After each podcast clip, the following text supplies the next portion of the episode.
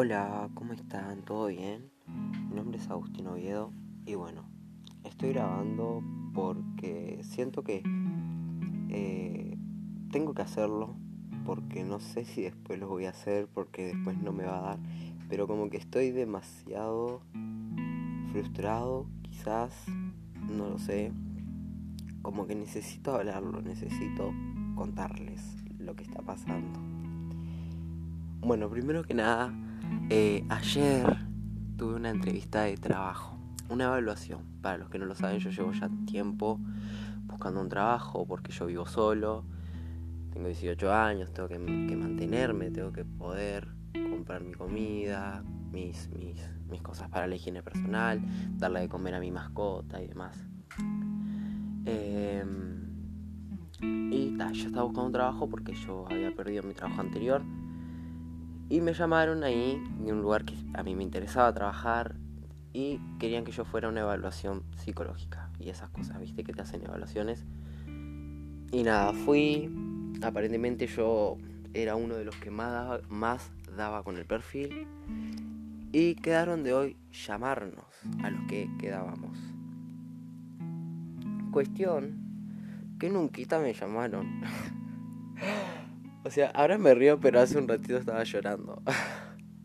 Nunquita me llamaron. Estuve todo el día con el celular en la mano esperando una llamada. Súper ilusionado de que iba a poder tener el trabajo, iba a poder pagar las cuentas. Pero no, no pasó. Nunquita llamaron. a todo esto se le suma que... O sea, a mí la vida me golpeó mucho, pero mucho de verdad. O sea, he pasado por muchas cosas que yo creo que una persona a sus 18 años no tendría que haber pasado ya. Y obviamente eso me afectó muchísimo psicológicamente. Yo soy consciente de que yo tengo unos cuantos problemitas ahí arriba. Pero nada, yo estaba pensando que o sea, no sé cómo decirlo. Porque siento que ya no estoy pudiendo. Siento. Para que me voy a prender un cigarro porque me voy a poner a llorar. Olvídate. Es mi espacio y si yo quiero llorar, lloro. Denme un segundo.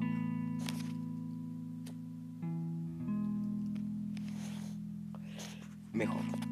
Em, yo siento como que, que, que ya no estaría pudiendo o sea, yo me independicé desde muy joven, desde siendo menor incluso. Y, yo siempre pude con, mis cuentas, porque eran cuentas pequeñas en su momento, siempre pude comprar mi alimento, la ropa y demás. Pero a medida que fui creciendo, después de los, o sea, ya después de que cumplí como 18 años fue que todo, uy, económicamente en mi vida bajó un montón y, siento que ya no estaría pudiendo con todo, porque ya mis cuentas ya no son pequeñas, yo tengo responsabilidades con las que tengo que cumplir, eh, no solamente con los demás, sino también conmigo. Y, y no solo no siento que ya no me da la economía para cumplir con eso, sino que siento que mi cabeza, ya estoy temblando, mi cabeza ya no me da. Estoy agotado. Estoy agotadísimo, de verdad. Muy agotadísimo. Y yo trato de. De como. De, hacerme el fuerte. No, no, es hacerme el fuerte, porque en realidad no me hago el fuerte. Porque yo sé que no soy, fuerte. Pero simplemente como que desarrollé una especie de, de mecanismo de defensa a todo lo que yo llamo golpes de la vida. Por lo tanto, es como que los puedo guardar en una parte de mi cerebro donde no, no tienen mucha presencia. Por lo tanto, no me afectan. No sé por qué no puedo parar de temblar si no hace frío. No sé por qué no me afectan tanto. Ay, Dios. Oh. Bueno. Pero últimamente he estado pensando que quizás eso que yo llamo golpes de la vida, ustedes me van a tratar por loco por lo que voy a decir, porque no me van a entender, no van a entender igual, no, no me van a entender. Pero yo pienso que estuve pensando que quizás eso que yo llamaba, llamo golpes de la vida, que yo sentía como golpes de la vida, quizás no son eso. Quizás en realidad son señales de que esta no es la vida. Ay, no puedo parar de temblar, la puta madre. De que esta no es la vida que yo en realidad, que la, vida que yo en realidad debería de, vivir, ¿no? Como que esta, esta vida en realidad no es mía. Y por eso me está pasando todo eso. Por eso la vida me golpea tanto. Para que justamente quizás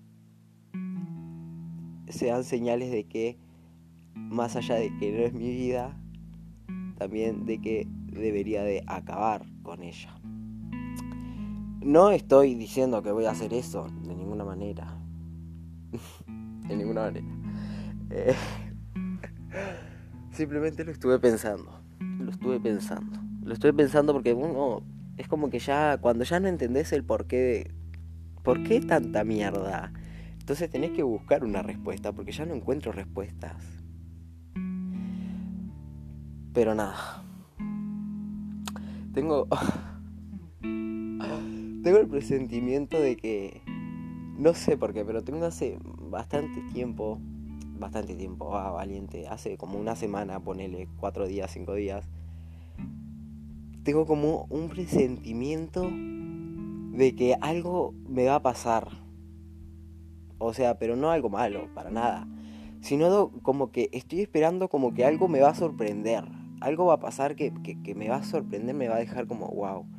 Y no sé por qué, pero como que eh, todo lo, lo que pasa a mi alrededor como que enseguida lo capto como esperando que, realmente pase algo que, me sorprenda, algo que me llame la atención, no sé por qué, pero tengo como ese presentimiento.